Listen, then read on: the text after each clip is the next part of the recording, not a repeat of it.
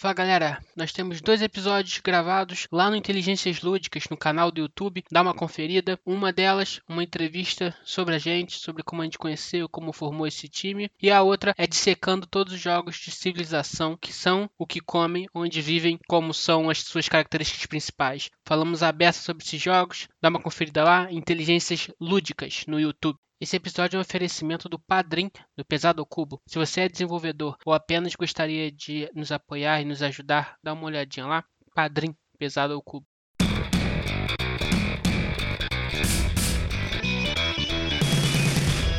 Fala pessoal, bem-vindos a mais um Pesado ao Cubo. Eu sou o Mario Red. E sabe aquelas expansões meio fora do contexto do jogo base? Então eu criei um novo termo para definir elas. São as expansões que são forçação de Barrett. Horroroso, hein, cara? Esse aí tá. É, foi foda mesmo. Fala pessoal, aqui é João Amaral. E sabe aqueles jogos euros bonitos, com um tema diferente, que você olha, eles fazem um, um, financiamento coletivo que você espera por anos? É esse tipo de jogo, não é não, Marcão? Exatamente. É, Barrage é um jogo de timing certo e eles só erraram no timing do Kickstarter deles. Tipo, tá horrível até hoje. Fala galera, Sirius aqui e Marcos, pode chorar à vontade que barragem, o choro é livre a água cai. Hoje temos um episódio aí com o nosso convidado, o Marcos. Seja bem-vindo, Marcos. Obrigado. Convidado que vocês já ouviram algumas vezes aí no programa, em alguns programas, por exemplo, grande programa em que a entrevista que a gente fez com o Vital Lacerda. E hoje o assunto é Barrett. A gente convidou o Marcos principalmente porque Barrett, se eu não me engano, corrija se eu estiver errado, Marcos, é o jogo favorito dele do ano de 2019 e provavelmente um dos favoritos dele da vida. Certo ou errado, Marcos?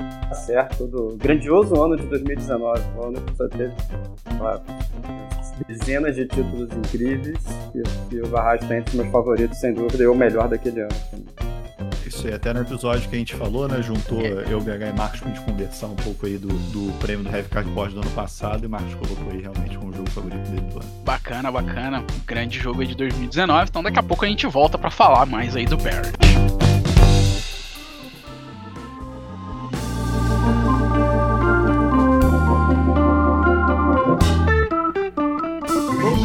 Pessoal, agora falar dos nossos comentários do último episódio, Panamax, do episódio 37 do Pesado ao Cubo. Então, primeiro aí o comentário do Felipe em Sérgio, se não me engano, é, falando aí que ele não conhecia a respeito do jogo, elogiou um pouco podcast, bastante podcast aí pra gente. João, a primeira coisa que ele fala no comentário dele é para falar o nome dele direito, rapaz. É Felipe Ens RJ. Ah, a primeira coisa não, é o parágrafo do meio. Faz uma errata aí, foi o que ele falou. Faz errata aí, João. Que... Tá, então vamos lá. Felipe mais Fluminense Felipe Ense RJ. Entendi, Felipe Ense. Agora entendi. Felipe Ense RJ. Deu pra entender, Felipe. Tamo junto. Foi mal aí pelo. Agora fez sentido. Agora fez sentido, agora entendi. é igual eu perguntei pro Stilnox de onde via a parada pra eu falar direito. Tá show de bola, cara. Falou aí que ele reconhece que Feld não é um dos caras do BG que ele mais gosta. Então ele passa com facilidade, mas, cara, tô realmente refazendo meu gosto aí. E ele foi perguntar, ele tá falando aí do Kemet, né? A, a imagem do, do dele é o Kemet novo, que até o Marash comentou. Quando ele passar aí pelos tempos difíceis, né, que a gente tá passando o Covid, falou que a gente tá convidado para testar o novo Kemet que ele já comprou aí. Então deixa um abraço. Estamos convidados. Isso aí, estamos convidados. Ele é do Rio, então molezinha. É isso aí, moleza. O Steel Nox falou pra gente fazer o um episódio sobre Nations, né? Tá um peso acima aí do Golden Ages. Então se Golden Ages merecer um episódio, talvez Nation pudesse merecer um também. Então acho que, né,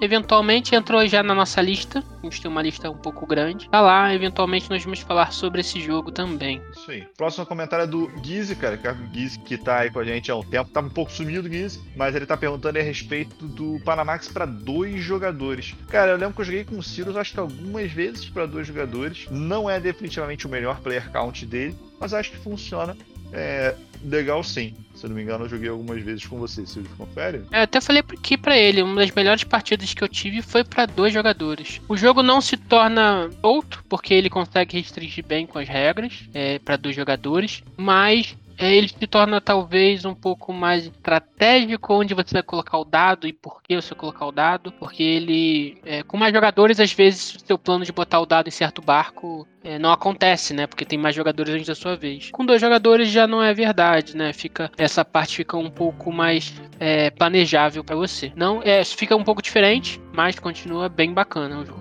É, eu honestamente nunca joguei para dois. Tenho meus preconceitos, porque é um jogo que ele depende um pouco da interação entre os jogadores e nesse, é um estilo de jogo, né, que a interação é mais legal quando ela é mais variada, quando ela envolve mais gente. Mas não me recusaria a jogar, é só aquela sensação, mas que pode ser, pode ser provado o contrário. Pode ser preconceito. Pode, pode ser preconceito, exatamente. É, nunca joguei realmente, nunca nem cogitei, para ser sincero.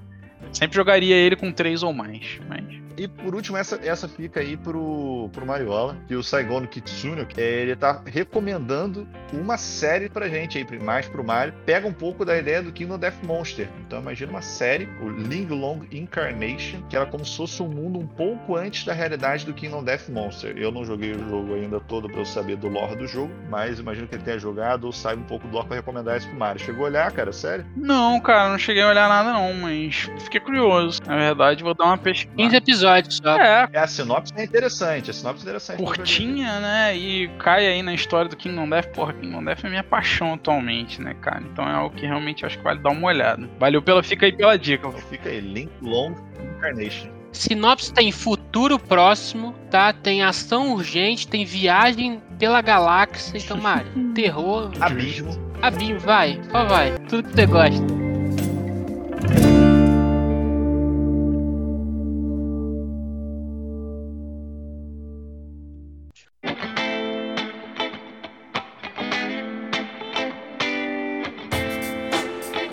Isso aí, pessoal. Chegamos ao nosso quadro de destaques da semana. Hoje com o nosso convidado, nosso padrinho, grande apoiador aí, o Pedro. Fala, Pedro. Tranquilo, rapaz? E aí, pessoal, tudo bom? De volta aí no nosso episódio. Ele que já gravou com a gente, já fez um destaque. Vamos ver qual vai ser o destaque da semana dele dessa vez. Pedro, abre aí, faz as honras. Qual o seu destaque essa semana? Beleza, Mário. O meu destaque essa semana foi um jogo que, desde que eu comecei a jogar, não parei de jogar mais. Eu já tô acumulando, talvez, indo pra minha oitava partida dele, que é o Station Fall um jogo que acabou a campanha agora do Kickstarter, do Matt Eklund, que deve lançar aí em dezembro desse ano, mas com esperado atraso aí, talvez um, alguns meses para 2021. E cara, é um jogo que me conquistou muito pela dinâmica diferente dele, assim, ele, ele tem uma cara muito distinta em jogabilidade de outras coisas que eu tava acostumado. Eu sempre fui o cara que jogava os euros e muito animado com aquela questão de você fazer sua maquininha, sem muita interferência dos outros. Aí eis que chega um jogo caótico, completamente interativo, e eu gosto dele. Então, é assim, a premissa é como se a gente estivesse numa nave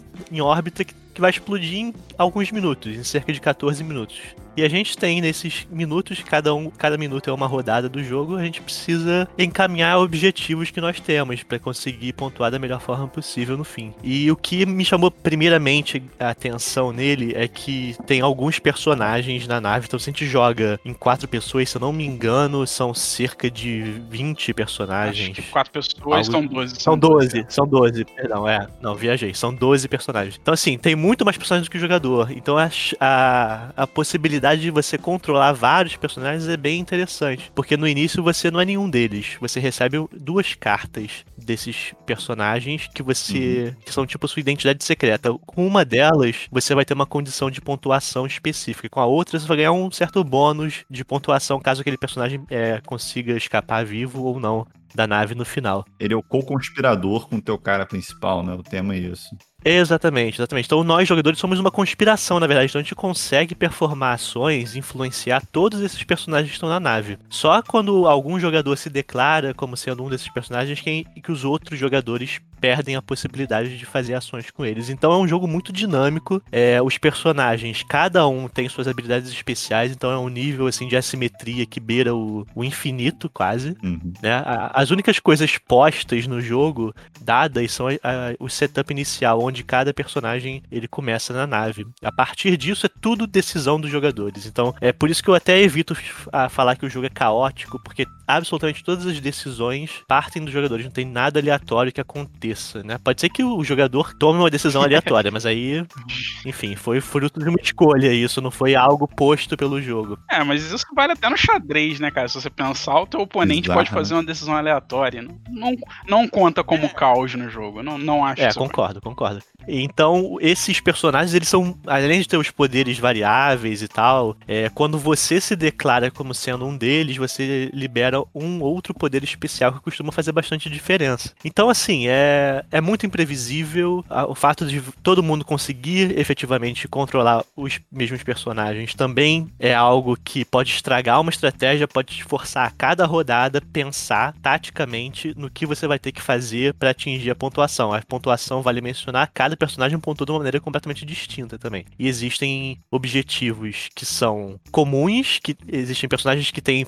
então pontuações que precisam da mesmo, dos mesmos requisitos, o que vai tornar um certo conflito entre eles. Se dois jogadores forem esses personagens, eles vão estar um atrapalhando o outro invariavelmente na partida, né? Outra coisa muito interessante que eu achei é que os personagens eles alteram bastante o mapa da, Uhum. da estação espacial. Alguns personagens, quando estão em jogo, eles liberam ações distintas, eles liberam sessões distintas na nave, eles liberam é, localizações de, de pods de evacuação distintos, que são os só nos pods que você consegue escapar da nave. Você tem que colocar seus personagens lá dentro e ejetá-los pra terra. Então, de acordo com o personagem que está em jogo, o número de pods é variável, o requisito para que eles sejam ejetados é variável.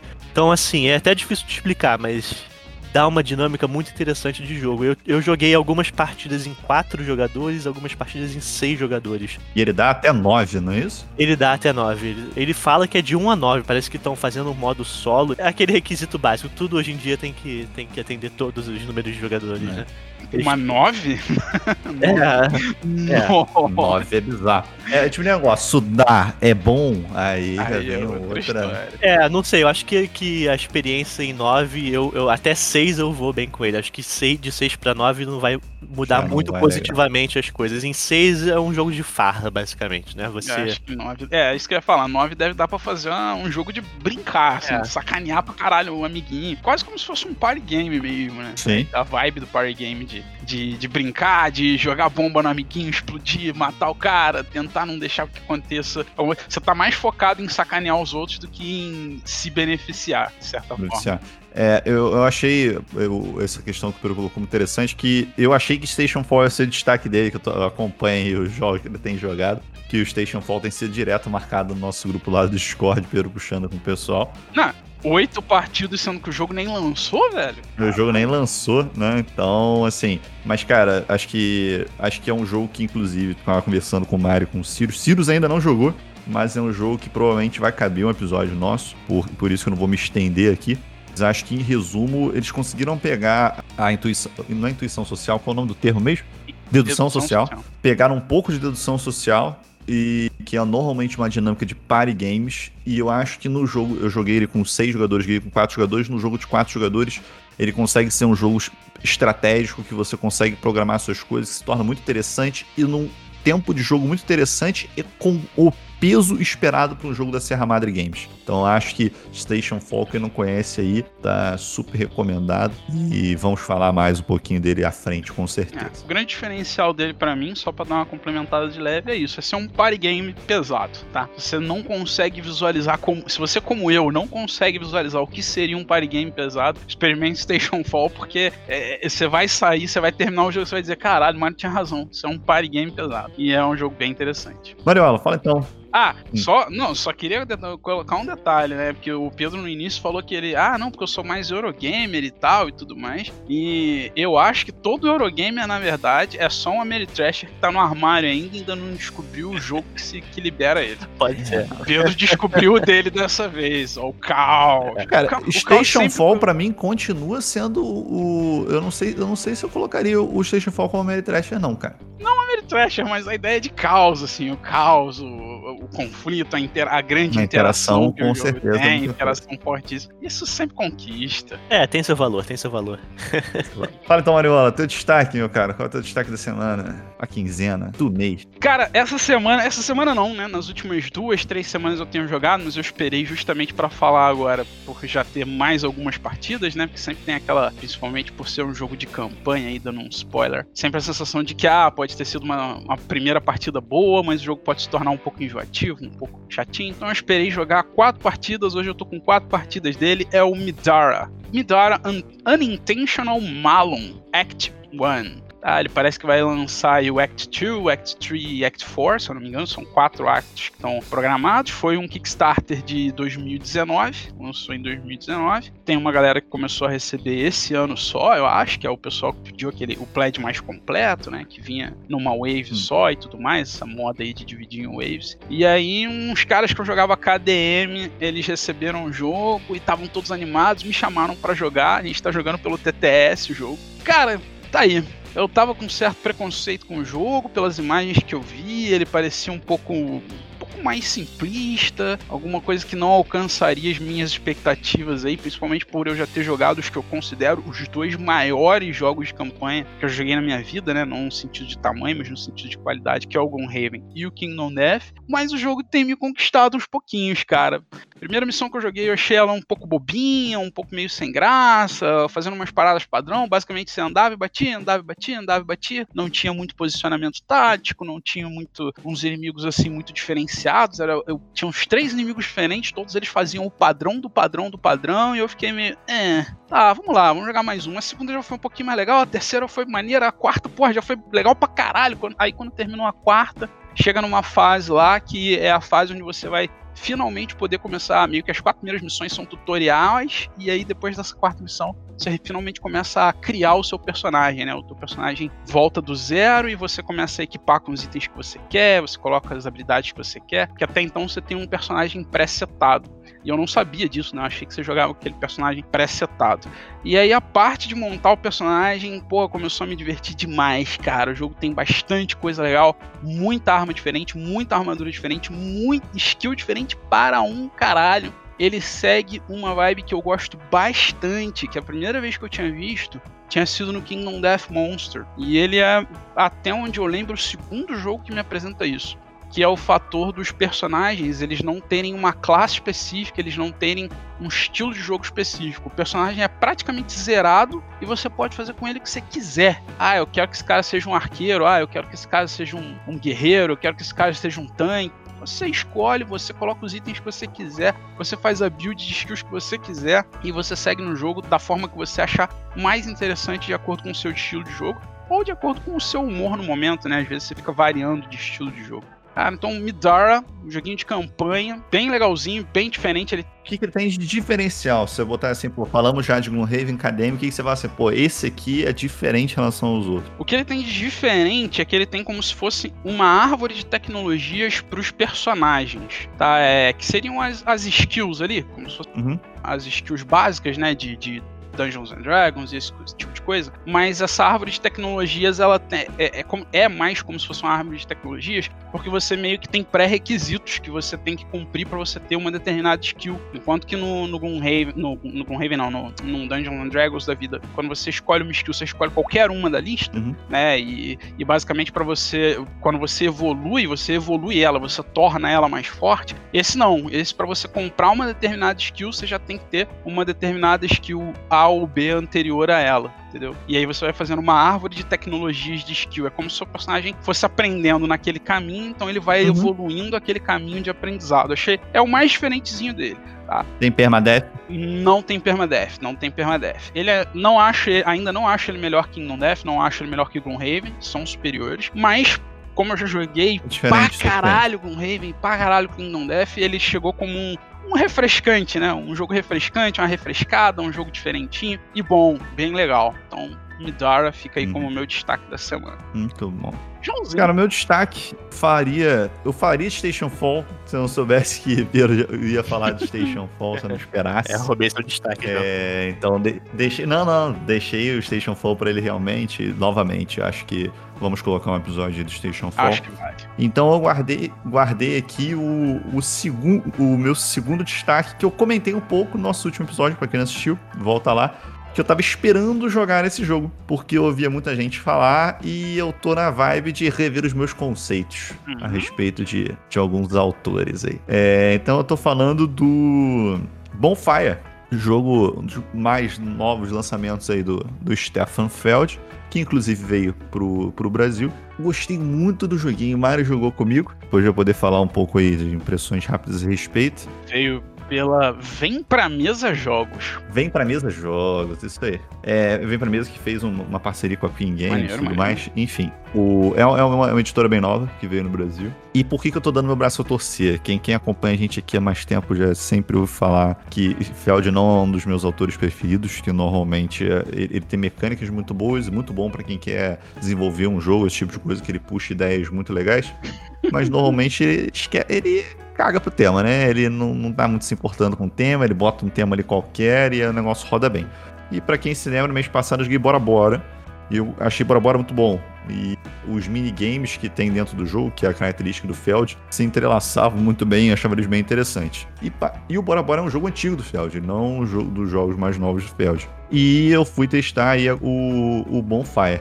Cara, o Bonfire muito gostosinho, ele tem muita coisa que me agrada. Tem aquele mesmo estilo de múltiplos minigames, é, várias coisas de euro padrão, contratinho, formação de tableau building. O que é o mais diferente dele é a seleção de ações, que para você selecionar ações, ele me lembrou até um pouco Smartphone Inc., que há muito tempo atrás eu joguei, mas eu lembro que as ações do smartphone você tinha que fazer tipo um puzzlezinho para executar as ações, e não é diferente do no Bonfire, você vai é, pegando uns stripzinhos de três ações e você vai ter que ir montando da maneira mais eficiente. Então, achei muito diferente o jeito que você faz as ações, muito gostoso. Tô falando aqui, dá vontade de jogar o jogo de novo. Então, ficou aí, eu tô dando meu braço a torcer pro Stefan Feld. Agora eu tô com vontade de zerar Feld. Quem tiver interesse aí, me chama no Discord pra continuar a jogar os joguinhos aí do Feld. Zerar? Chegou Tô nesse nível? Que isso, jovem? Explica aí, porque eu lembro que, sei lá, pelo menos um ano e meio atrás, dois anos atrás, não vou lembrar, mas a última vez que a gente conversou, você não tinha nem interesse de jogar nenhum do Feld. Então, cara, o que acontece? É...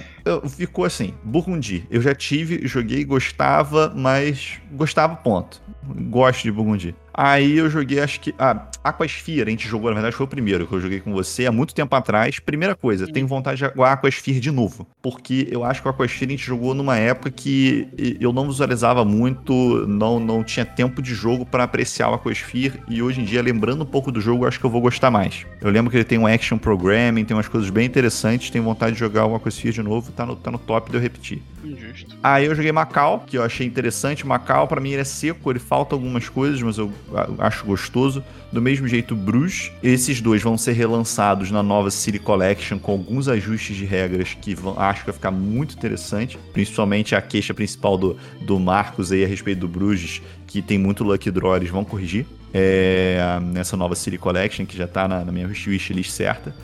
Joguei Trajan, que eu achei fraco. Tá? Achei ele muito Gugong, como a gente fala, né? As coisas muito desconexas uma da outra. E joguei agora o Bora Bora, que gostei muito, e o Bonfire joguei muito. Vou falar que eu joguei mais jogo do Feld que joguei de muito autor que eu gosto. Então, eu tenho que dar um pouco meu braço a torcer e procurar os grandes jogos do cara. Justo. Ah, e joguei em The Year of the Dragon também. E não gostou na época, né? Você tem vontade. Jo- rejogaria? Eu acho que não. É, Eu achei ele ok. É- É porque aconteceu. Aconteceu aquele negócio. Ainda a gente jogou de dois, né? Jogou eu e você. Que eu não eu tenho minhas dúvidas se é o melhor player count. E eu ganhei a partida. Então eu fiquei. Ah, ah, o João não pode ganhar. aí eu tenho aquele negócio meu, mas assim, não posso. Mas eu queria jogar em Year com mais pessoas, que eu, que eu lembro que eu Eu- achei interessante. Assim, eu não achei ele jogaço, mas eu achei interessante. Eu sei que você gosta bastante dele. Ainda acho o melhor do Feld que eu já joguei. Acho muito bom, muito bom. Acho ele bem tenso, intenso. E eu acho isso uma característica difícil de achar em euros até. Poucos euros têm isso. Eu acho que o Winder é um dos euros que mais entrega tensão na partida. Acho isso bem positivo, né? Agora, João Bonfire é um jogo marcante do Feld, dizem, né? Porque ele até é histórico na carreira que ele deixou de fazer os euros bege pra fazer jogo bonito, não é isso? É, bonito é uma palavra forte, cara. Assim, ele, ele não é feio, tá? Não me dá mal, não. não. Ele, é- Ele é o mais colorido, de fato. Eu nunca tinha pensado nisso. É, ele é colorido, é verdade, assim. E, e, querendo ou não, eu, eu acho que o tema ele forçou um pouquinho mais. Se forçou no sentido, tipo, tem, tem um pouquinho mais de tema ali do que o habitual. Normalmente É. o tema acaba com duas linhas, assim, tipo, ah, o Macau. Ah, você tá em Macau, você, sei lá, um mercador de Macau, ou o que quer que seja. É, nesse, pelo menos, ele tenta meter um lorezinho, assim, tipo, ah, é, você tem lá os gnomos doentes, eu não sei, não lembro qual é a raça. Aí eles tinham lá os ídolos e acabou a luz lá dos caras, eles estão querendo refazer a luz. Tipo, tem, tem um teminha, dá pra você sentir, né? Não sei se o Mario sentiu o teminha, mas dá pra sentir. Ah, tem, tem um teminha legalzinho, teminha divertido. Inclusive, um dos. Um, que eu acho que é um dos pontos altos do Bonfire, pra mim, é que ele tenha tema o suficiente para ser gostoso para quem não gosta de jogos abstratos. É, é, é ali na risca, sabe? Uhum. No, no, limite. Se ele fosse um pouco mais abstrato, a galera que não gosta de jogos, de jogos abstratos, eu acho que ia se sentir um pouco mais afastado.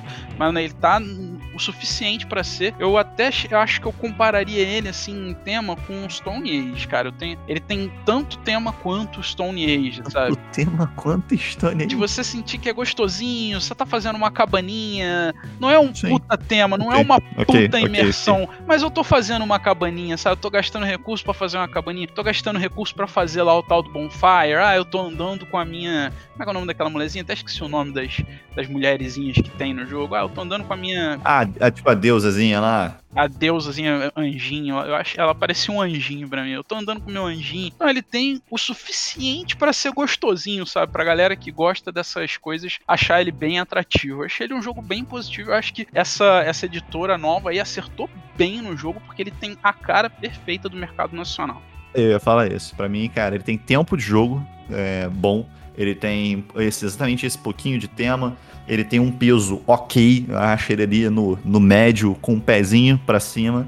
Então acho que eles acertaram bem, realmente. Não joguei, cara. Do Feld só joguei em The Year of the Dragon e eu tenho uma ótima. Assim, eu achei muito bom. Foi uma ótima experiência ah, jogar o jogo. É, The Year é meu favorito ainda. É. Show de bola. É isso aí. Bom, Pedro, muito obrigado pela participação aí novamente no nosso destaque da semana. E daqui a um mês, novamente, Pedro aí de volta com a gente, nosso grande padrinho. Muito obrigado, cara. Valeu, sempre um prazer acompanhar o trabalho de vocês aí no podcast. Um abraço.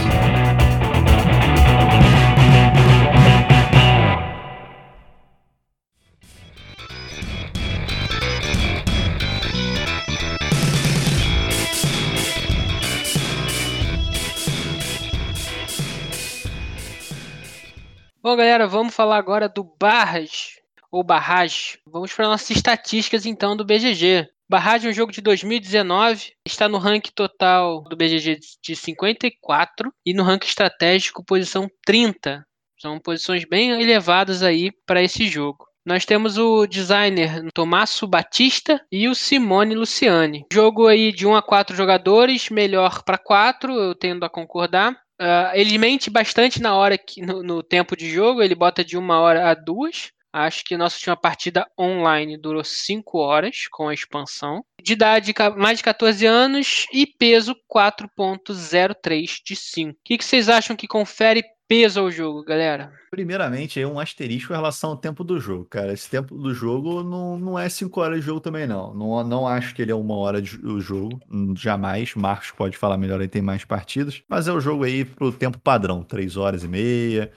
O jogo euro de tamanho normal, concordo? É, uma hora de jogo eu acho que nem com dois jogadores uhum. experientes. Mas uma hora e meia para dois jogadores. Acho que esse tempo também varia de quantidade de jogadores. Né? Uma hora e meia para dois jogadores, até três horas com quatro jogadores Sim. que sabem jogar. Acho que passar, de, passar muito de três horas já está tendo algum excesso. E quanto ao peso do jogo que o Ciro perguntou, eu acho que o peso de quatro está um pouco exagerado para ele. Tipo, ele é um jogo que tem muita interação, mas ele mecanicamente é bem simples. Mas esse negócio de peso é muito relativo, né? Depende da experiência de cada um. Mas o que, que, você acha, na sua opinião, qual mecânica ou dinâmica aí conferir o peso ao jogo? É, eu já ouvi falar de que é difícil você ver os caminhos de produção de energia no mapa, isso pode gerar alguma dificuldade.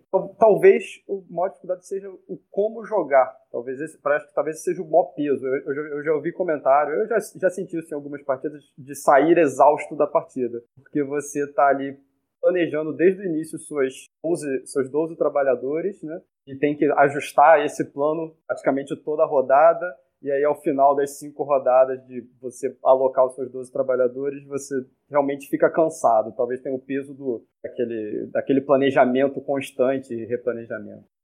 É, eu acho que 4 é um pouco exagerado pro Barrett, tá? Ele é um jogo médio para médio pesado aí, eu diria que uh, de um jogo 4, né, que seriam os 20% mais pesados do hobby, eu acho que Barrett tá longe de ser um dos 20% mais pesados, né, o 20% de peso maior. Ele não, não chega nessa qualificação não. Que eu esperaria de um jogo 4 seria muito mais pesado que ele. Acho que um 3.5 estaria digno aí. Para mim, o que traz peso a ele é basicamente o entrelaçamento entre as decisões de ações, né? Você tem um worker placement que todos os jogadores têm muito traba muitos trabalhadores e o jogo não tem tantos espaços de ação assim para tantos trabalhadores. Se você for pensar em outros jogos de worker placement, proporcional geralmente você é ter muito mais espaço para esse número de trabalhadores, 12 trabalhadores, geralmente você tem muito mais espaço no tabuleiro, ele tem pouco. E eu acho que as pessoas acabam se metendo pés entre, os pés entre as mãos ali, porque é difícil fazer conta, é difícil você prever quanto de moeda você vai precisar, principalmente porque os outros jogadores podem bloquear um espaço que é o que você ia fazer e o próximo espaço custa uma moeda a mais, e aí você não consegue mais fazer aquela ação, então você tem que buscar alternativas para o seu plano inicial e fazer alguma outra coisa. Então é um jogo que requer um pouco de adaptação constante. Acho que isso é, é exatamente uma característica que traga peso ao jogo, né? Acho que pode ser o que considera para algumas pessoas. A jogabilidade fica um pouco mais pesada por causa dessa necessidade constante de adaptação. É, eu acho que assim, o peso dele, concordo um pouco com vocês, está mais ali pro médio pesado, eu daria ali um 3.7, pro barragem 3.6, que vai um pouco também, é um jogo que ficou muito popular, né? Então vendeu muito, muita tiragem, muito país do mundo. Então acaba que o jogo, quando é mais difundido, a gente sabe que a nota tende a subir um pouquinho no peso, na maioria das vezes, né? Para os jogos médio pesados, enfim. Que eu acho que, na verdade, traz coisa no jogo ele é um planejamento médio longo prazo. O planejamento do, não é tão curto no barragem. Então você vai fazer realmente uma programação para duas, três rodadas na frente. Ele é mais aquilo que a gente fala do baby steps, né? Você não vai fazer uma rodada que você vai fazer muita coisa no começo do jogo. Você tem que ir construindo aquelas suas coisas progressivamente para no final do jogo você estar tá fazendo ali a power play e tudo mais. Eu acho que esse tipo de pensamento, que não é um pensamento rapidinho, também traz um pouco de peso ao jogo. É, a única adição que eu tenho para falar é que a água, né, você tem um sistema de barragens que vai represando água, e essa água percorre alguns dutos e tem um certo caminho, né? Ela, ela cai no tabuleiro nos diferentes steps que tem. E a visualização da água caindo é, na primeira partida eu realmente demorei para entender. Eu fiz uma primeira partida horrorosa do jogo e só no meio da partida eu consegui visualizar que a água caía com maior probabilidade em determinada região e que tinha os dutos lá. Eu consegui ver. Na segunda partida eu desenvolvi bem melhor, perdi também, óbvio, mas é, é, isso que trouxe peso para o jogo para mim. Porque fora isso, a gente já entra até nas mecânicas dele, que, que basicamente é a alocação de trabalhador. Você tem um contrato, mas isso também acho que não é uma mecânica. A mecânica dele é realmente a alocação de trabalhador. E também você tem o Networking Route Building, que eu particularmente não acho que é a grande coisa no jogo. É, das mecânicas ali, o worker placement é a única que é realmente crítica no jogo, ela é constante o tempo inteiro. A network building, na verdade, eu não concordo porque você não está construindo uma network, né? Você não faz, não joga o jogo com a mentalidade de uma network, você joga o jogo com a mentalidade de fazer ponto, porque a água vai cair no seu duto, você vai transformar aquela água em energia que vai te dar pontos. A, a network ela é construída sem querer. Ela é um, um acaso numa eventualidade da forma como você pensa para jogar o jogo. Eu acho que o Network eles classificaram assim como é, visão geral do jeito de que você vai construir a barragem e vai direcionando a água para os devidos locais. Por isso que eu acho que... Então, mas você não pensa em fazer isso. Pensa sim, pensa sim mano. Você vai fazer não, a barragem para usar num capacitor para a água ir para um lugar específico, cara. Tudo bem, a tua primeira barragem, você já pensa isso? A tua primeira ação do jogo, você tá pensando isso? Sim. Né? Ah, mas você tem. Mas isso acontece durante ah, o jogo, Mário. Eu acho que, tipo, eu, eu, não é o clássico network root building de jogo de trem, mas você tem ali a descida das águas. O seu foco não é construir uma rota. A rota é o, a, a, ocorrência do seu foco. Se até, ah, já que tem a ideia de rota no que eu vou fazer, então eu vou fazer pensando numa rota específica. Mas não é o objetivo primário do jogo, nem é a mecânica primária. Não, não é primário, mas está dentro da mecânica do jogo. Não, não porque você pode jogar sem fazer isso tá dentro da mecânica, não é a mecânica principal, cara. Se você jogar sem fazer isso, provavelmente você não vai ganhar o jogo. Acho que não, não acho que seja principal, assim. Bom, tá lá, não é a principal. A principal é a alocação de trabalhadores mesmo, bem padrão. Ô, João, fala para mim um resumo aí, um overview do que, que é a barragem, para o pessoal entender. Então, barragem, para começar, é a primeira coisa, por que, que Marcos gosta do jogo? Porque é um jogo que tem aguinhas, né, cara? Sistemas hidráulicos é uma coisa que te atrai, correto? Qual pipeline? Sem dúvida. Eu tenho, eu tenho um fraco é. por jogos que tem água de alguma forma sendo representada, canalização, é, caminho para água. Eu, eu, gosto muito quando isso tem no jogo e, e funciona bem, é, representa bem como no Você curte então tipo aquele quebra-gelo da estrela, né? Que você tem que pensando nisso. Ali, né? Ou é só água em forma líquida? Meu top 5. Top 5 quebra-gelo sem deixar o ursinho cair. Excelente. É, falando um pouco aí da dinâmica geral do barragem. Em barragem, nós somos. É, a gente representa países e que a gente vai tentar otimizar o uso ali do hidrelétrico para a gente gerar energia a partir da água. Eu digo países, mas assim, é uma abstração no jogo. A gente é países porque tem variable player power no jogo, então cada país ele tem uma habilidade especial e a dinâmica principal do jogo vai ser três tipos de construção. Uma vai segurar a água, que é a barragem em si, a outra vai ser o que vai gerar energia e por último é a sua estação, que é para onde você tem que usar o seu conduíte para gerar energia. Então, usando essa dinâmica dessas três construções, você vai tentar fazer de maneira mais ótima a construção de barragens, de maneira que beneficie o movimento da água para você e impeça os seus amiguinhos de pegarem as águas nas barragens deles. Isso dentro de uma dinâmica de worker placement e que tem algum uso de recursos também. Então essa é a ideia do barragem. E você caracterizaria ele como jogo econômico, como diz no BGG? Era aquela, aquela, aquilo que a gente até comentou antes, né? Econômico raiz para mim é econômico que o dinheiro é o que ganha o jogo. Tipo um Warcraft da vida, ou no máximo que o estoque, o estoque vira dinheiro no final, enfim. Ele, é, ele tem dinheiro, mas não é um jogo de dinheiro, não é o foco do jogo. Logo, para mim, não é econômico. Para mim tem porra nenhuma de econômico. É. Absolutamente Definições. nada. É, ele não é econômico no sentido financeiro da palavra, de você estar tá tentando juntar dinheiro e tal, mas ele é econômico no sentido de, de dinâmica de você ter que juntar recursos para produzir algo, comprar recursos para produzir algo, guardar recursos e ter todo essa, esse evento de coisas acontecendo. Assim, 90% dos é, erros são é, sim. Marcos, eu gostaria muito que você me desse a honra de tentar explicar esse jogo sem mostrar pra galera aí fotos, só no áudio. Como é que você explica esse jogo aí? Ele é um jogo em que você vai querer é, barrar a água descendo. Ele, é, ele, é até, ele tem até um pouco de explicação de geografia, né? Você explica que a água vem de montante e vai para jusante.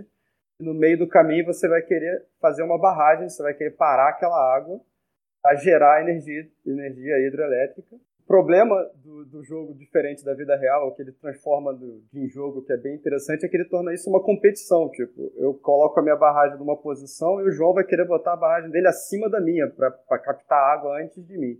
E, e, nisso a gente vai fazer um timing de produção dessa energia, geração dessa energia, e quem conseguir produzir estruturas e energia melhor vai sair como vencedor do jogo.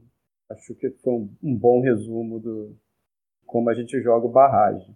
E a mecânica dele para ensinar o jogo, depois que você ensina a produção, mais ou menos como o João já falou, das estruturas, é só explicar os espaços onde você vai colocar os seus engenheiros, seus trabalhadores e realizar ações. Ele não tem nenhum grande mistério de, de regras, assim. É, é mais aprender jogando mesmo. Sua água vai ser represada, ela vai ter que passar por algum gerador de algum jogador que esteja ali e ir para alguma powerhouse, né? uma, uma fábrica que vai gerar energia. Quando você faz esse processo de gerar energia, a água desce, né? Ela está barrada, ela passa pelo gerador, vai para powerhouse, conduíte. passa pelo conduíte, vai para powerhouse e depois vai para alguma outra barragem, fica represada lá. E aí outro jogador pode usar essa água e vai fazendo essa dinâmica que a água vai descendo pelas barragens. E quando você gera energia, você consegue cumprir algum contrato que você já tenha e você consegue andar lá na trilhazinha de quantidade de energia que você gerou naquela rodada. E isso destranca algumas pontuações de rodada que você pode fazer. Mário, dá um overview aí das locações de trabalhadores do jogo. Então, no jogo basicamente você pode alocar é, trabalhadores para gerar energia, é o primeiro ponto de, de, de, alocação que tem no tabuleiro, é né, o mais superior, que são locais onde você pode gerar uma quantidade maior ou menor de energia, de repente, dependendo do local que você pôr, e colocando mais ou menos trabalhadores também, dependendo do local que você pôr. Geralmente, nesse local, fica disputado e primeiros. Os jogadores que vão primeiros conseguem gerar a maior quantidade de energia pela menor quantidade de trabalhadores. É um dos lugares mais disputados do jogo e é pelo menos eu acho, o, o, o local do princípio temático mais básico do jogo geração de energia. Você rolar água para baixo, passando pelas suas barragens, pelas suas usinas, né?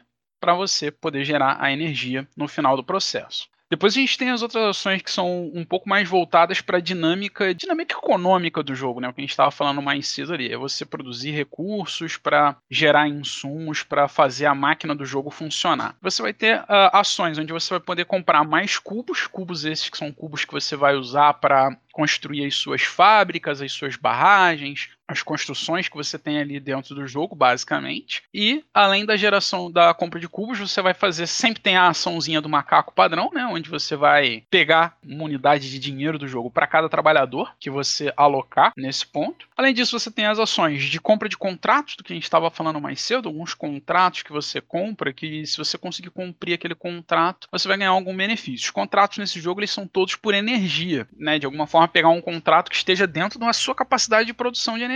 Você consegue pegar um contrato que você quiser, pode pegar um contrato de 20 de energia, mas a sua capacidade atual de geração de energia, dadas as construções que você tem no mapa, pode ser muito menor do que isso. Então, ali você compra os contratos para cumprir na hora que você gerar energia. De forma geral, é, é essa a ideia das ações de contrato do jogo. Além dessas ações todas que eu citei até agora, tem algumas outras ações como dropar água, você faz a água surgir no topo das barragens, no topo da montanha, né, que seria o início de onde as águas surgem para descer nas barragens. Você pode fazer com que a água desça naquela rodada imediatamente, assim que você coloca o trabalhador já vai descer uma água, ou você pode preparar águas para as rodadas posteriores. Além disso, você tem trabalhador, é, locais de trabalhador dentro do seu próprio player aid. Player aid não, né? Player board, melhor dizendo. Que são os locais onde você vai alocar trabalhadores para que esses trabalhadores façam as construções suas no mapa. Que são as construções de barragem que você vai fazer, os níveis, né, a barragem base os níveis de barragem mais altos. Você vai ter o conduíte, que você vai conectar nas suas usinas para efetivamente produzir energia, né? Quando a água fica parada na barragem, a barragem serve para segurar, e quando você passa essa água por um conduíte e transfere ela até uma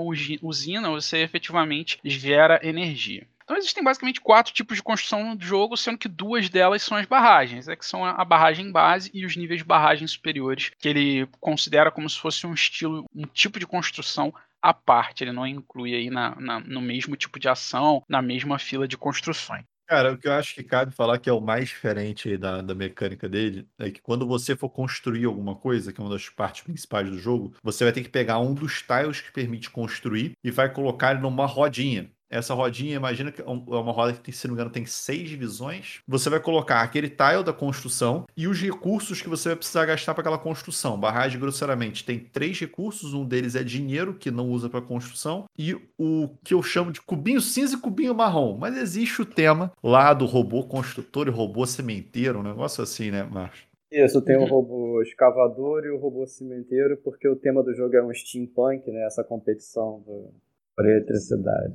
Nem um steampunk que ficava usando, né? Aí o fato é, você vai colocar aquilo que você quer construir os recursos. E uma das coisas que você pode fazer no jogo é girar essa rodinha, porque o tile do de construção daquele tipo de construção e aqueles recursos eles ficam travados por seis não são seis revoluções, mas são seis de steps daquela roda. Quando ele completa uma revolução completa, você volta a ter aquele, ter aquele tile para poder construir aquele tipo de construção e você volta também a ter aqueles recursos. Então, uma dinâmica bem interessante você otimizar essa tua rota. Para mim, um dos maiores diferenciais do barragem, além da parte da geração de energia que a gente já deu uma explicada. Pois é, além desses locais que eu falei que são como se fossem o tabuleiro da esquerda do jogo, a gente tem o lado da direita do jogo, do tabuleiro principal, que é onde a gente vai fazer outras ações, que são basicamente as ações de compra de novos tiles de construção, esses tiles que o João estava explicando, que você usa para construir. Você vai comprar versões melhoradas desses tiles, versões que vão te dar ou desconto para construir, ou ponto de, de vitória quando você construir, ou algum bônus de alguma forma quando você construir algum tipo de tile daquele específico. É, esses benefícios que você tem, eles são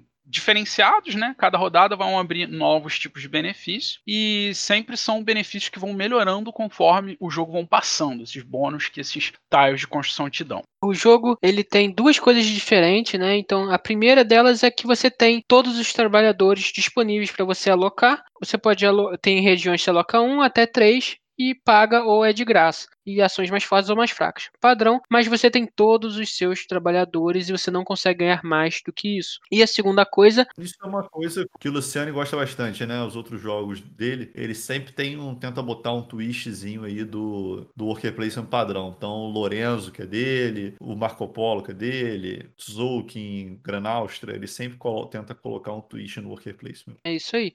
E você. A outra o grande diferencial dele é que seus recursos nunca são gastos. Você vai querer construir uma barragem, você precisa gastar X recursos, você gasta esses recursos, bota nessa rodinha, você bota os recursos no primeiro espaço da rodinha, ele vai percorrer os seis espaços. Quando chegar no espaço 1 novamente, os recursos voltam para sua pool e você pode usá-los novamente. E assim como as ações, eu, eu, enxergo esse jogo como se fosse um deck build, né? Uma, uma construção, você constrói o seu deck, entre aspas, de ações, que você vai gastar uma delas, botar nessa rodinha junto com os recursos que você gastou, e eventualmente essa ação vai voltar para você, junto com os recursos, para você poder usá-la novamente. Então você tem que. De ações de construção, né? É, as ações de construção. Basicamente, esse é o grande diferencial, né? Você vai ficar algum tempo sem usar o seu recurso recurso sem usar aquela ação, mas tem um local que você consegue comprar mais ações. Então faz sentido você querer ter uma ação, sei lá, de construir barragem e depois você acaba comprando uma outra ação de construir barragem, mas com algum desconto, que melhorou a ação base que você sempre começa, mas agora você tem duas é o único jogador com duas ações de construir barragem. Então você consegue controlar melhor a água no tabuleiro em teoria. Esse é o grande diferencial desse jogo e da alocação de trabalhador dele. Acho que uma coisa importante, assim, dentro do nosso fluxo de jogo, é uma coisa que, na primeira vez que eu joguei barragem, eu tive mais dificuldade de perceber. O jogo todo, pelo que vocês estão vendo da explicação, gera ao redor de gerar energia. E gerar energia usando com os contratos é sempre melhor que a gente ganha um benefício além do que só gerar energia. Só qual o detalhe? Nada disso lhe dá ponto imediatamente. Em barragem, a gente tem no começo do jogo, na parte de cima do tabuleiro, o que vai pontuar em determinada rodada. E para você poder pontuar em determinada rodada, ele lembra um pouco aí alguns outros jogos que você tem uma pontuação mínima para poder pontuar. Na verdade, como é que funciona? Quanto mais tarde for no jogo, mais energia você tem que estar tá gerando por round para você poder não tomar tanta penalidade na hora de fazer a pontuação. A questão da produção de energia de round é interessante porque ele pede para você gerar um mínimo de 6 de energia todos os rounds. Ele te dá um bônus que vai diminuindo ao longo dos rounds se você não aumentar a sua produção. Então você tem que ter uma produção crescente ao longo do jogo, sempre múltiplo de 6. Então, primeira rodada, 6 é o mínimo, você está ganhando um ponto extra. A segunda rodada, você tem que fazer 6 para ganhar um ponto extra mais 12 para não ter nenhuma penalidade. E assim até o fim do jogo. Eu acho que depois de explicar as mecânicas, falar do, da roda de construção, da produção de energia, o que falta para realmente você entender o que, que brilha no barragem são tudo isso com os outros jogadores na mesa. Eu me vejo, quando eu jogo barragem, separando meus trabalhadores. Eu vou usar dois para produzir, vou usar esse aqui, esses quatro para construir, aí eu vou usar mais isso aqui. Aqui tem três outros jogadores na mesa. E aí, quando a minha ordem de jogada tá programada de tal jeito, alguém foi antes de mim numa posição, aí eu já começo a trocar. Eu ia usar quatro para construir, vou usar só dois. E agora eu vou jogar esse aqui para levar para produção. E essa interação de você ter que ajustar o seu planejamento, a sua posição de uma barragem. Ah, eu vou botar ali para fazer a produção de nove, de repente alguém já construiu. É, então vou construir minha barragem em outra posição. Apesar de ter esse esse bloqueio, esse, essa questão tática de alguém poder ir antes de você, o barragem tem muitas opções por rodada. Então você pode, na segunda rodada, estar tá decidindo entre eu vou construir bastante elevação, eu vou construir bastante duto e aproveitar que os outros jogadores vão usar. Você tem essas opções, aí alguma coisa te leva para um caminho, ou você pode escolher para um jogo que você vai gerar muito dinheiro e vai começar a pagar com dinheiro as coisas. Eu acho que essa é o, o o outro jogador na mesa, os outros jogadores na mesa é o que torna essas mecânicas tão interessantes no barragem. É, eu concordo com você. Isso é o que torna o jogo mais divertido, é a interação entre os jogadores. Que apesar de ser um euro, você tem uma, para mim, você tem uma interação extremamente alta, indireta. Você não ataca o jogador de propósito. Você simplesmente faz as suas ações e isso vai impactar na jogada de todo mundo. Então você não fica muito tempo parado sem fazer nada. Você está sempre vendo que as coisas estão mudando ali na sua frente no tabuleiro. Isso realmente é bem bacana no jogo. E, e, e chega a ter alguma interação não direta de você destruir a barragem de alguém, mas Muitas vezes você programa a sua ação contando que outro jogador vai produzir energia. Eu estou aqui esperando que o João produza energia ou que o Mário produza energia para vir para a barragem que eu já estou aqui prestes a produzir para eu realizar meu contrato. Isso nunca acontecer, todo o meu planejamento vai por água abaixo, para ficar bem temático. E, você vai ter que arrumar um, um, plano B, um plano C. Isso acontece o tempo todo no barragem. Plano B, C, D, para você não, ficar, não ser pego de surpresa.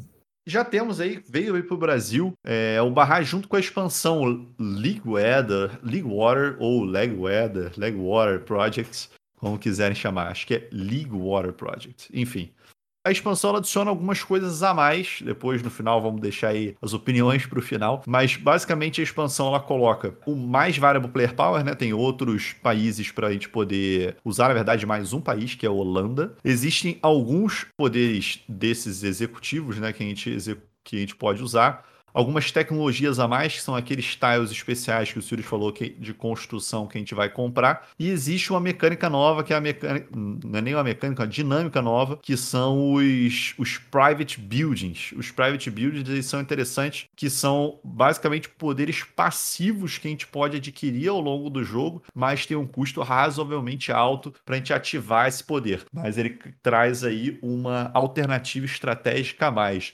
Acho que eu não esqueci nada da adição da expansão, certo, pessoal? Lembrar alguma coisa? É, os prédios e os contratos.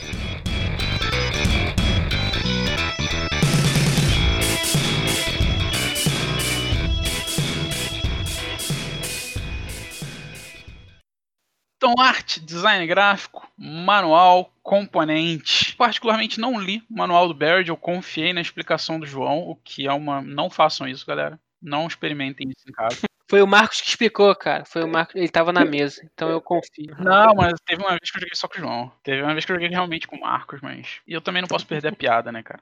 Enfim. Eu não li sobre o manual, não sei dos manuais, mas de componentes, do que eu vi dos componentes, tá? É, eu só joguei ele online, só joguei ele pelo Tabletop Simulator. Os componentes a gente viu mais em fotos, imagens, promo promoções do jogo e tudo mais. Mas parecem componentes muito bons. São componentes de madeira, de alta qualidade. A, a esteirinha, parece que ela teve um problema na produção do Kickstarter, né? A, o, o que não teve, a, né? O círculozinho lá onde você faz as construções. Sim, sim. A roda de construção também foi bem um dos problemas sérios do Kickstarter. Pois é, ele foi problemático no Kickstarter, mas parece que depois ela foi corrigida e ficou decente, ficou boa, né? É um ponto que pode ser razoavelmente interessante no jogo. Mas quais foram os problemas aí da, do KS, cara? Então, o, o jogo, o jogo, eu acho o jogo muito bonito, eu gosto, eu acho o jogo lindo na mesa. É, as peças de madeira, bom, sou eu, né? Eu não quero miniatura, então as barragens de madeira, cada uma tem um estilo próprio, cada uma das facções dos países tem um estilo próprio. No KS, principalmente os problemas. Um dos,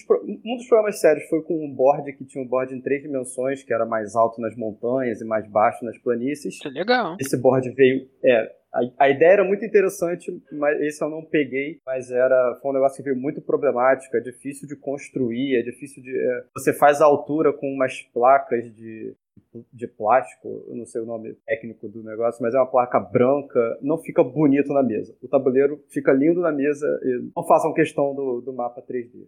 Outro problema do Kickstarter, além da roda de construção que o Mário citou, foi a água.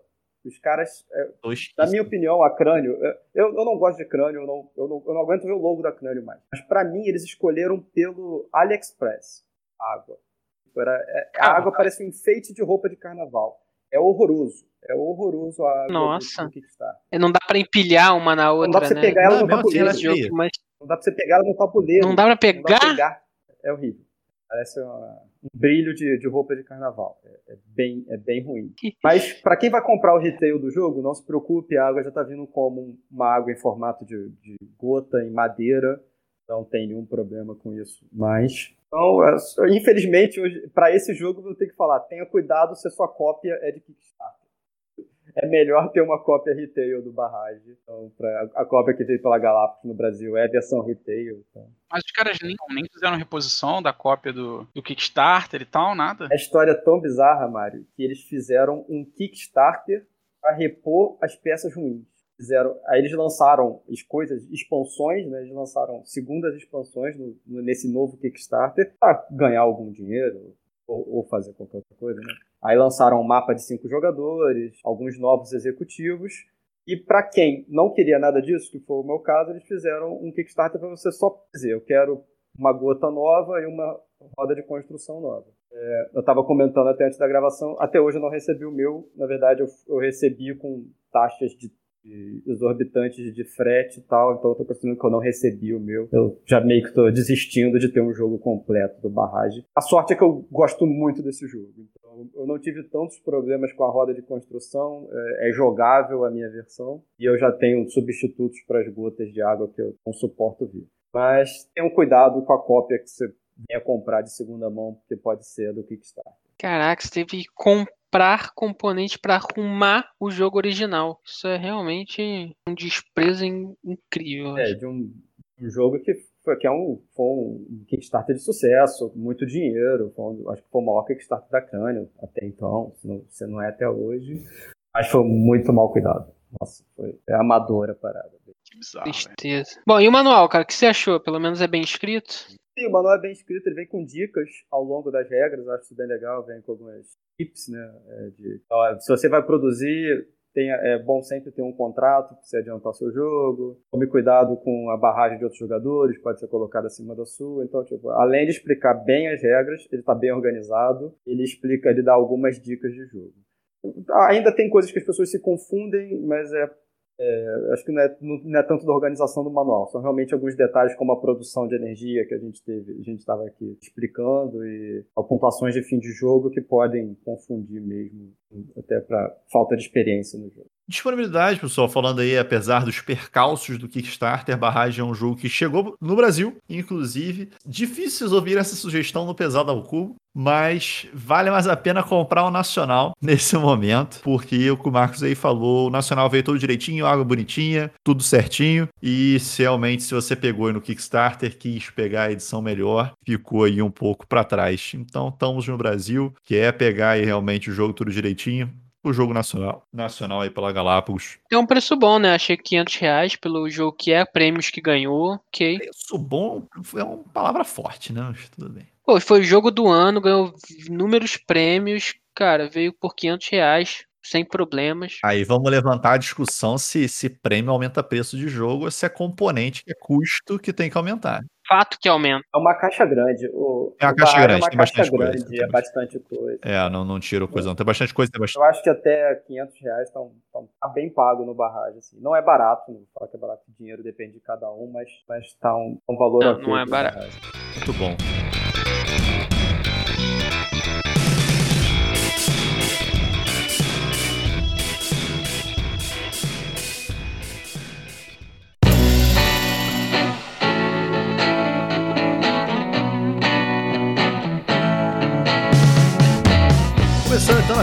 Considerações finais a respeito do Barrage e falando um pouco aí da expansão junto do Barrage. Então, primeira coisa, o Barrage para mim, as primeiras vezes que eu joguei, eu tive um, um mixed feelings do Barrage. E é um jogo que, na época, ele lançou junto com Pipeline, tá? Então ele foi muito comparado, pelo menos no grupo de jogo que Marcos fazia parte lá no Rio, né? O pessoal comparava muito, né? Barrage e Pipeline, que foram os dois chegaram ao mesmo tempo, a gente jogou bastante, é, o pessoal jogou bastante ele lá no, lá no Rio eles ao mesmo tempo, então ele era muito comparado um com o outro. E se eu for escolher um dos dois, e pra época, e agora eu tenho até minhas dúvidas, mas eu curtia mais o Pipeline pro meu, pro meu gosto. Inclusive, não falamos Pipeline nesse podcast, né? Mas. Depender de mim, nem vai falar. É problema. Só quando a gente listar o bottom. Mas enfim. Bottom 5. O fato é que o Barrage, ele sempre me deixou uma sensação esquisita, porque eu tinha. Eu gostava muito da ideia do jogo eu gosto muito das dinâmicas, como eu gosto dos jogos do Luciane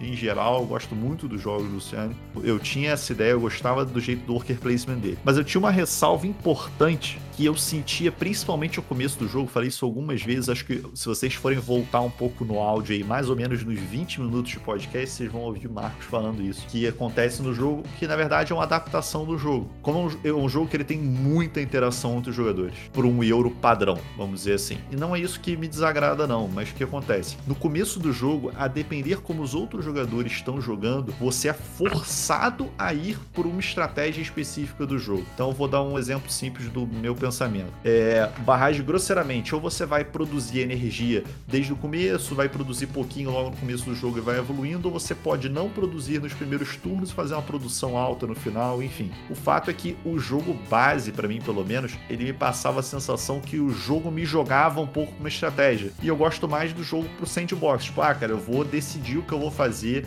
baseado entre as muitas possibilidades do jogo. Então eu tinha um pouco essa sensação esquisita com barragem. Acho que eu até comentei com vocês as primeiras vezes que eu joguei. Né?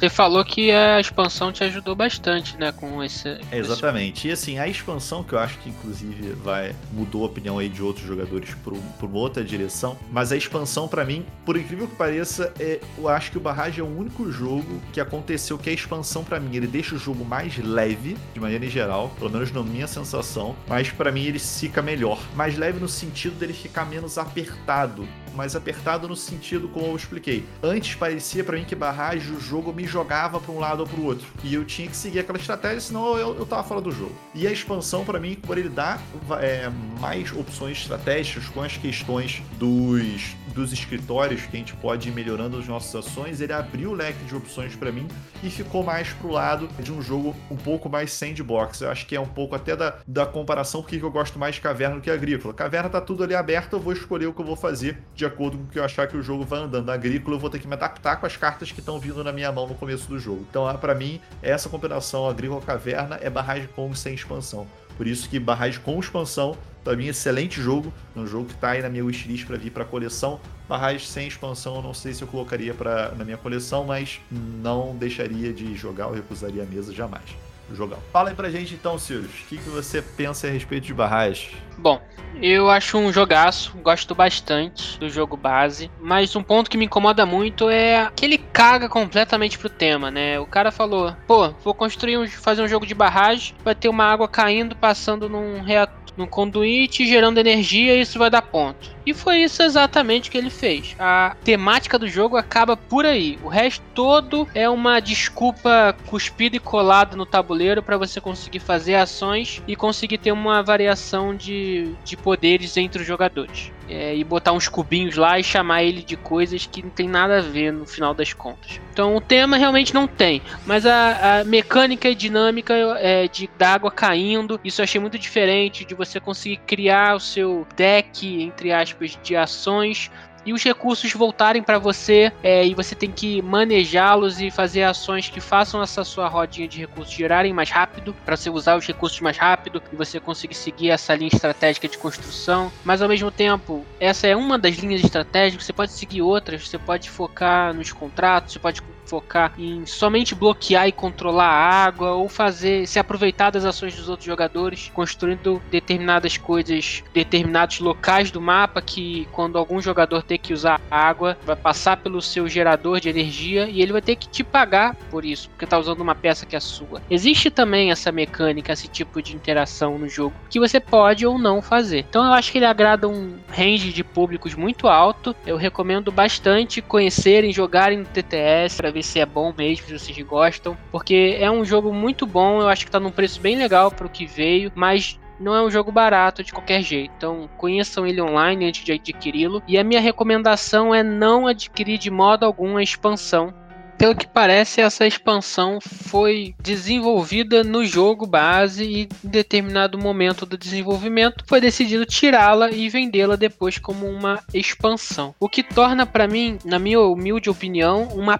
péssima expansão, porque ele não adiciona nada no core do jogo, na mecânica principal, que é a água caindo. A gente já até falou sobre isso um pouco no destaque da semana, mas ela não acrescenta, ela dá mais opções de alocação de trabalhador e te desvirtua as opções originais, né? Não, não implementa nada que melhore o que já era do que eu gosto no jogo. Então ela, ela vai be pelas beiradas, sabe? E nitidamente você vê que não é uma expansão, sabe? Pelo menos a minha opinião. Não é uma boa expansão porque não acrescenta nada no jogo base mesmo. Ele realmente é algo é, aside, né? São as ações que ficam do lado que não influenciam tanto. Então se fosse um jogo só, com a expansão e o base, porra, seria ótimo. Mas decidiram tirar isso e o jogo é muito bom. E aí colocaram como uma expansão que não adiciona nada, então para mim é uma péssima expansão. Então ao contrário do João, eu, a expansão ela não me agradou, ela me afastou e só encareceu bastante o jogo para não trazer nada que me motive a querer jogá-la. Fora esse ponto e o ponto da, da, da, temática, o jogo é bem legal e diferente do que eu estava acostumado a jogar.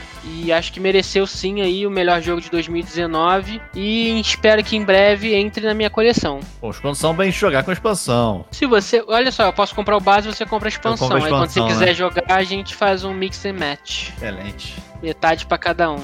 Então, Marcos, fala aí pra gente, cara, tua opinião a respeito do Barrage. Eu tô mais curioso pra saber se é com ou sem expansão, porque eu sei que você gosta pra caramba do jogo. É, eu, eu adoro Barrage, eu adoro Barrage com expansão, eu adoro Barrage sem expansão.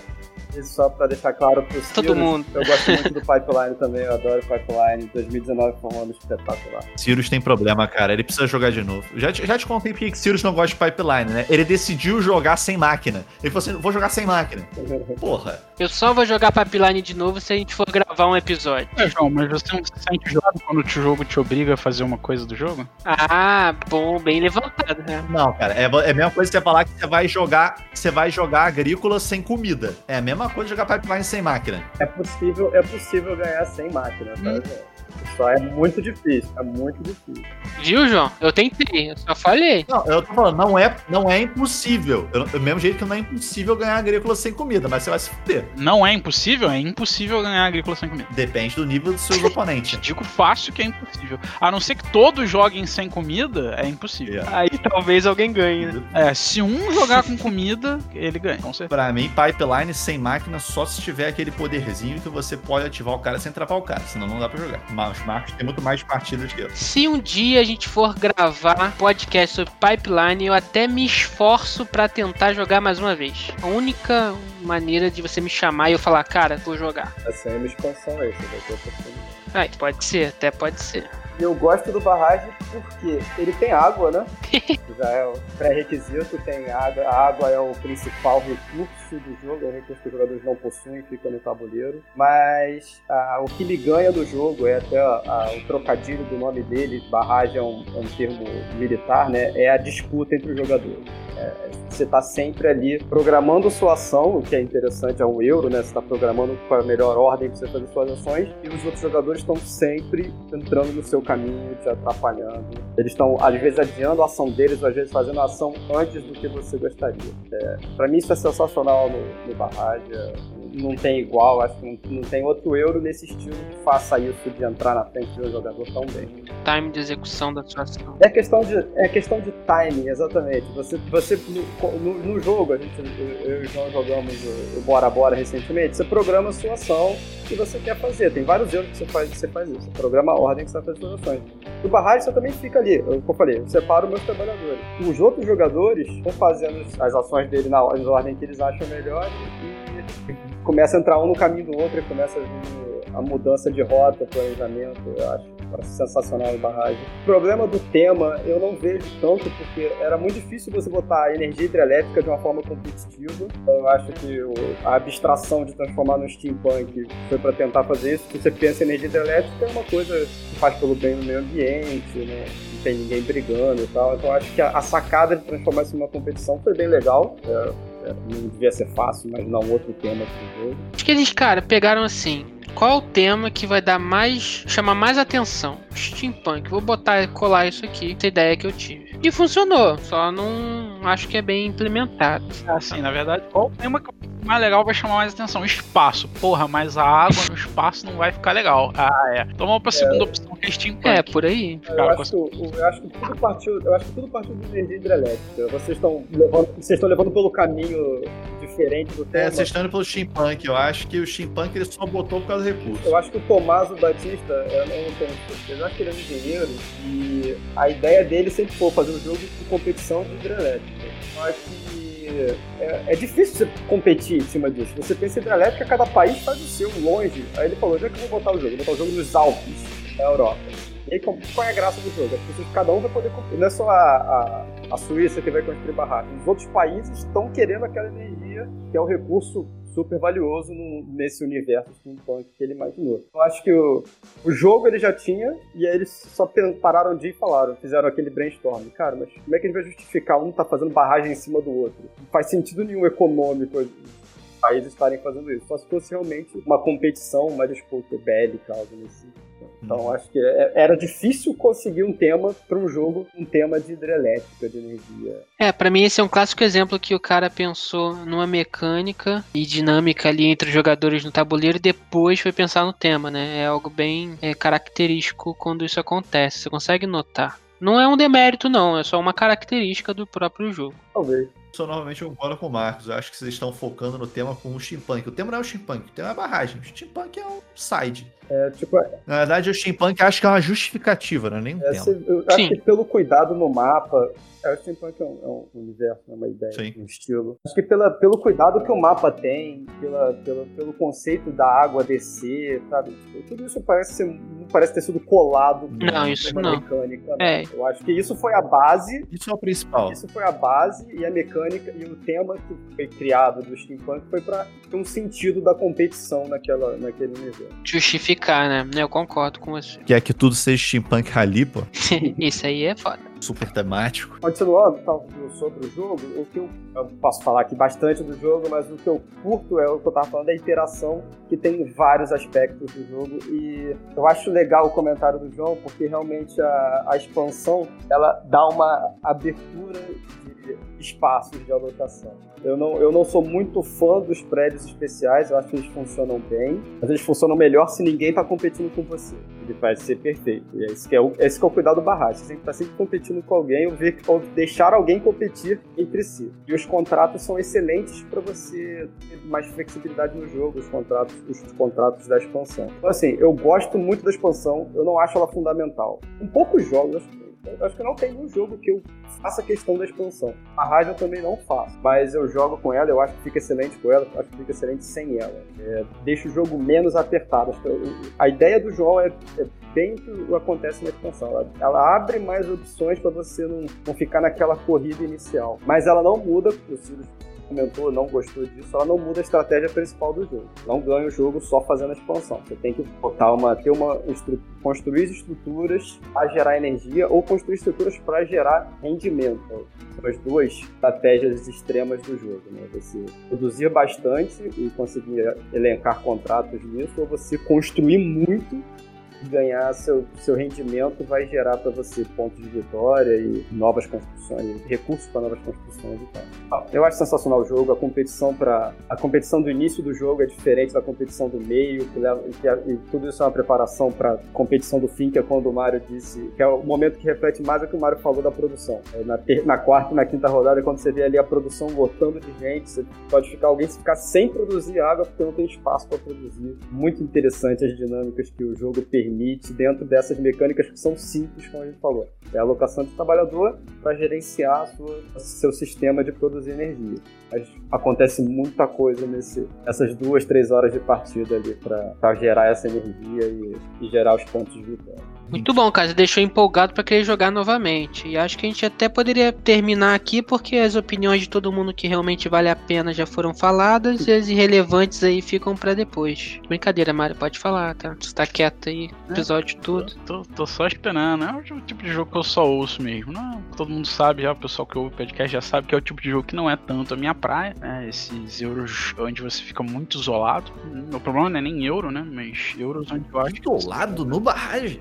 eu, eu- ele tem interação, tá? Ele pode até ter mais interação do que alguns outros euros, mas ele não é o euro de interação pra caralho acima da média, nem de perto, nem nem mas nem de perto. Tá? Tem muitos euros com mais interação que o Barrett, pelo menos a minha sensação do que é interação. Ah, sei que a sensação de interação de cada um é diferente. Para algumas pessoas, o fato do, do jogador A ter colocado um trabalhador no espaço de alocação de madeira e eu queria madeira é interação. Isso não é eu- não considero isso interação. A interação é, é você tirar algo da pessoa propositalmente. A pessoa tem a madeira, você foi lá e você retirou a madeira dela. Você fez uma jogada, ela já tinha algo, você tirou dela. Você foi num lugar de ação antes dela, ok. Cada um tem sua visão do que é interação. Pra mim, ir antes num local não é interação. Eu acho isso pouco. Eu acho que isso não, não vale. A interação do barrage, que é, é relativamente real, que existe, é mais no tabuleiro. Quando a água cai, é você tentar botar barragem para que não caia a água no seu adversário, né? Teoricamente, ele é estatisticamente, não sei qual termo usar, mas ele já tinha aquela água, ele estava contando que aquela água ia cair na barragem dele, você construiu uma acima, ela não cai mais. Isso é uma jogada de interação onde você tirou algo do adversário. Então ele tem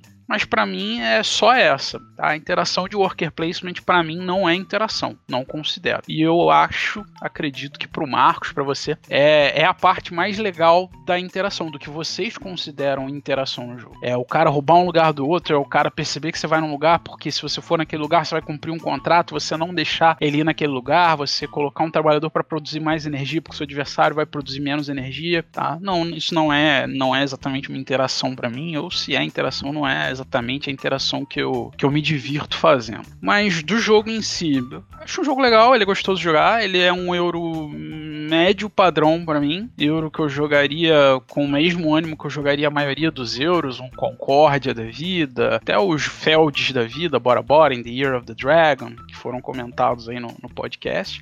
Tá? mas que não são os que me chamam mais atenção. Tem outros euros que eu gosto muito mais, tipo Tricarion, eu gosto muito mais. Antiquity, eu gosto muito mais. São, são euros que eu gosto pra caralho, que eu gosto muito mesmo. Chegam a, a ponto de ter na coleção, de querer jogar, de ficar animado quando alguém chama pra jogar. Barrett é algum que eu. Ah, me chamar pra jogar eu vou, mas não faço muita questão. É, os motivos principais, pelo menos pro meu estilo, é que pra mim ele é, apesar de tudo, ainda é um euro genérico, tá? Você pode dizer o que você quiser de, das diferenças que ele tem, o que, que ele oferece de, de bacanas, interações, ele é muito tenso, ele é muito apertado, ok, todo euro genérico é muito tenso, apertado, todo euro genérico, genérico tem interação no worker placement, enfim, todo euro genérico segue mais ou menos esses padrões. Como todo euro genérico, ele entrega algo legal, algo bom, é divertido, um momento legal, mas não é nada sensacional. Quanto à expansão, eu acho a expansão uma forçação de barra absurda, como eu até brinquei no início do episódio, tá? De falar, ah, uma forçação de Barrett. Porque a expansão não se encaixa em nada da temática proposta do jogo, ela é um negócio completamente à parte, tá? Imagina como se eu fosse fazer. A minha sensação, tá? Eu sei que as pessoas, várias pessoas vão discordar, mas a impressão que eu tenho é como se eu tivesse um jogo de civilização, tá? E eu vou fazer uma expansão, a expansão ela se chama, sei lá, exploração de Plutão. E é um jogo de civilização na Terra, onde você tem que fazer unidades terrestres, bater nas outras civilizações, fazer tecnologia e, e tem uma porra de uma expansão Plutão. Explorando Plutão, onde um jogador pode ir pra Plutão, se ele quiser, no meio de um jogo de civilização de porrada na Terra. Fora, pode até ser divertido, algumas pessoas podem achar legal, mas eu acho fora de contexto pra caralho. Desencaixado com a proposta do jogo base. Pra mim, a expansão do Barrett é isso. Ela não, não adiciona nada na produção de energia, na queda das águas, na- no cumprimento dos contratos. Era um negócio totalmente isolado e à parte do próprio mundinho dela. E que não tem porra nenhuma a ver com o jogo base. Eu, eu não sei.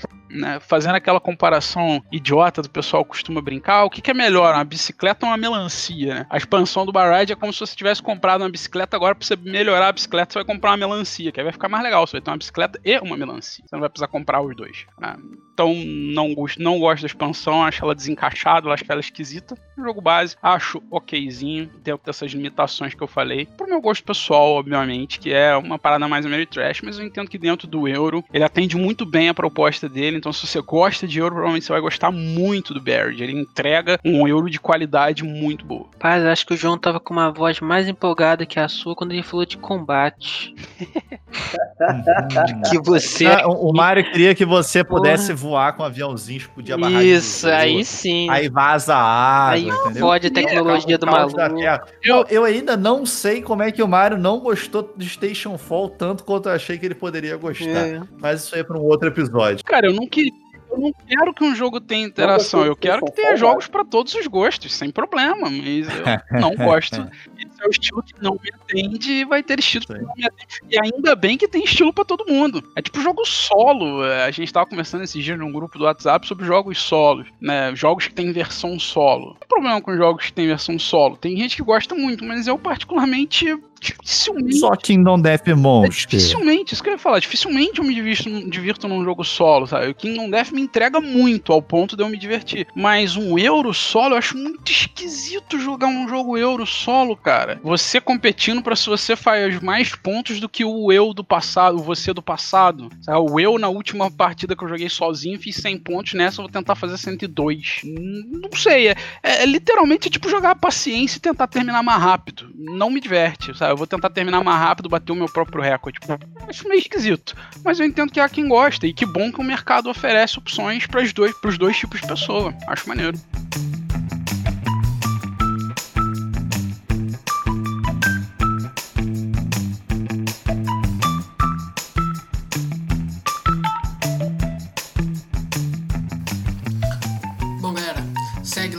Instagram, Pesado ao Cubo, Light ao Cubo. E não esqueça de olhar o nosso padrinho. Se você é desenvolvedor ou somente quer apoiar a gente, nosso trabalho, dá uma olhadinha lá. Entra lá no nosso Discord, segue nossos parceiros do Gambiar Board Game e Mercado de Ações. E provavelmente semana que vem vamos ter um adendo aí especial no nosso podcast, uma discussão bem bacana. E Pesado ao Cubo fica por aqui. Até a próxima.